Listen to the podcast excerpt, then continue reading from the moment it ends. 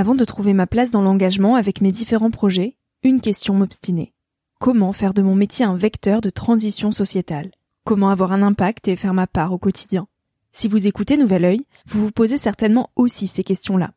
Et si j'ai choisi la Green Management School pour soutenir mon podcast, c'est parce que ça peut réellement vous aider à vous y retrouver. Se former au métier de la transition écologique, ce n'était pas si accessible il y a quelques années, mais ça l'est aujourd'hui.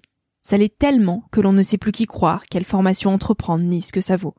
Alors j'ai fait les recherches pour vous, et j'ai trouvé l'école que j'aurais tant aimé faire il y a quelques années, quand j'étais paumée. Des cours approfondis sur le climat, la biodiversité, l'agronomie, la géopolitique, mais aussi sur les modèles économiques vertueux, le tout dispensé par des spécialistes et des personnalités inspirantes. Créer un autre lendemain que celui qui s'annonce, c'est leur mantra, et derrière cette idée, la mission de Green Management School est de former de nouveaux managers capables de transformer les entreprises et les organisations de l'intérieur. Toutes les informations sont en description. Merci à Green Management School de croire en nouvel œil en soutenant cette saison de podcast. Tout de suite, place à un nouvel épisode. Cet épisode est un extrait du podcast publié lundi dernier. Il est à écouter et à réécouter quand la motivation ou le sourire te manqueront. Ce mini-épisode pourra remplacer Instagram pendant ta pause de 10 minutes, se retrouver dans tes oreilles avant de t'endormir ou à ton réveil pour commencer ta journée dans la joie. Si cet extrait te plaît et que tu as envie d'en connaître plus sur mon invité de la semaine, l'épisode en entier t'attend chaudement sur Nouvel Oeil. C'est marrant parce que c'était finalement la première crise de sens pour moi, c'est de me dire mais qu'est-ce que je fous là quoi? Genre euh, qu'est-ce qui se passe euh, d'intéressant là-dedans au final et qu'est-ce que ça va m'apporter quoi. Et, euh, et bah il y a eu ce truc là où j'ai quitté le, le, DUT dans lequel j'étais pour euh, je raconte ça souvent à mes potes ils en ont marre d'ailleurs. Euh, à ce moment-là je, je, me suis dit mais qu'est-ce que je peux faire? Donc je suis allé dans une fac j'ai fait euh, j'ai fait la seule formation qui m'a accepté c'est-à-dire psychologie et, et sciences du langage. C'était vraiment passionnant en vrai.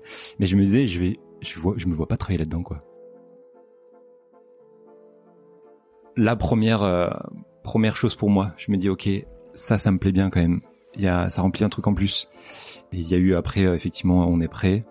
Et puis la rencontre avec Camille euh, sur un tournage de On est prêt. Et petit à petit, ça remplissait la, la petite la petite jauge du sens, tu sais. Genre à chaque fois, je, je faisais une vidéo, je me dis mais c'était pas c'était c'est une vidéo dont je me souviens à chaque fois quoi. Tu vois, c'était tout d'un coup ça me ça me marquait quoi. Et donc j'ai commencé à, à, me dire, ok, là il y a un truc qui se passe. J'avais rempli une première jauge en, en, trouvant un peu ce que je voulais faire, et, et le sens est arrivé. Si tu n'imagines pas l'endroit où tu vas, tu n'y vas pas. On n'est qu'histoire. On ne fait, euh, on ne fait euh, société qu'avec les histoires. Et c'est trop intéressant euh, cette, cette, idée parce que tout ce qu'on a autour de nous n'est que l'histoire qu'on se raconte sur ça, c'est-à-dire euh, l'argent, c'est une histoire euh, c'est euh, et donc du coup, si on n'imagine pas le monde de demain, en tout cas celui qu'on souhaite, euh, on n'ira pas vers cette direction. On va faire avec les règles qui existent de créer des, des, récits qui montrent euh, des gens qui sont plus ou moins soit dans le combat, soit pas du tout, et de voir euh, comment il, il, comment il change le système, tu vois.